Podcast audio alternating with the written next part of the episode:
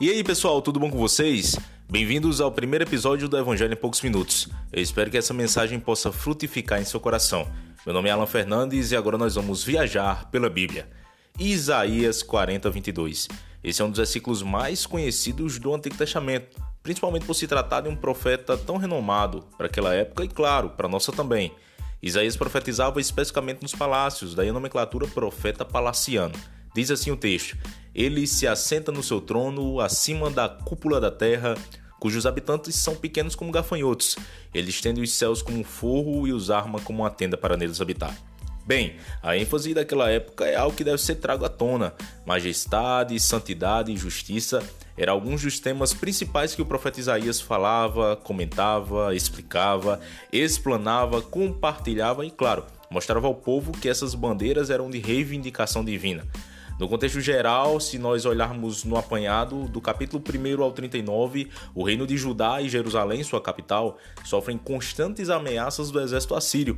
É tanto que a gente conhece, se olharmos Isaías 36, por exemplo, aquela história fantástica em que Senaqueribe, rei da Assíria, liderando o um exército, está do lado de fora dos portões e muralhas de Jerusalém. Só que Deus à noite ele envia um anjo e mata 185 mil soldados assírios. Do 40 ao 66, não. Agora, Judá se vê livre da Síria, mas tem nova companhia, o exército babilônico. E o profeta, que em sua mensagem sempre alertava a entrega dos seus a esta nação, se ela, claro, não andasse junto com Deus e seus estatutos, assertivamente profetizava tal destino, se assim o povo não se voltasse para Deus. Mas, depois dessas coisas e depois de entregue à Babilônia, tem-se o alerta do fim do cativeiro e a esperança de novos céus, nova terra e, claro, de uma Sião escatológica. O que a gente atenta para esse fato são três pontos. Isaías profetizava fixando que Israel decepcionou Deus nessas três oportunidades. A primeira oportunidade de, de, disso tudo era que o fracasso se configurava na rejeição do povo ao chamado de Deus. O Senhor convocava o povo aos primórdios eternos dos seus mandamentos, mas eles desobedeciam e ofertavam de qualquer forma, eles cultuavam de qualquer forma e, claro, eles viviam de qualquer forma se assemelhando muito aos povos estrangeiros, como a gente vê muito isso no primeiro capítulo do primeiro livro do profeta. É claro, a gente vê que Deus rejeitava os sacrifícios, Deus se afastava de tudo aquilo, é, não cheirava muito bem as narinas de Deus, não, pessoal.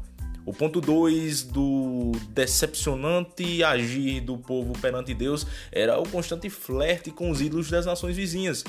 Quando Deus estipulou que a nação israelita deveria ter uma lei e segui-la, era para mostrar que entre tantos fatores Israel deveria ser uma nação organizada, diferente dos seus vizinhos.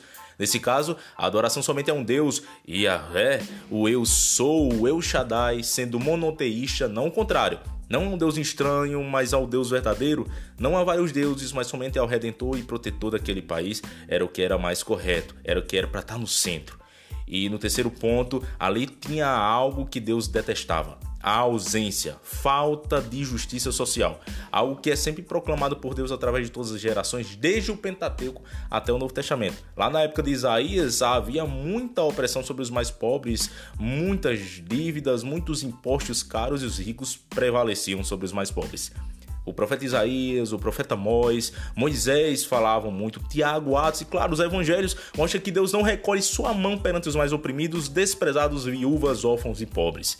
Então, o que se assenta sobre o seu trono eterno, aquele que está sobre o círculo da terra, e isso mostra que a terra é redonda, viu? Brincando, pessoal. É ele quem estabelece todas as coisas. Quando há a menção que somos gafanhotos, então entendemos a grandeza dele. Quando diz que ele estende os céus como uma cortina, mostra que a atmosfera que o próprio Deus implantou, que rodeia essa terra, protege dos raios violentos que vêm do sol. Como corrobora o salmista também lá no Salmo 104:2, ele se cobre de luz como de um vestido, estende os céus como uma cortina. Então, isso aqui é para mostrar que Deus é soberano. Ele está no controle de tudo, no controle de todas as situações. Por mais que Isaías tenha profetizado, a nação tenha esquecido, Deus era soberano.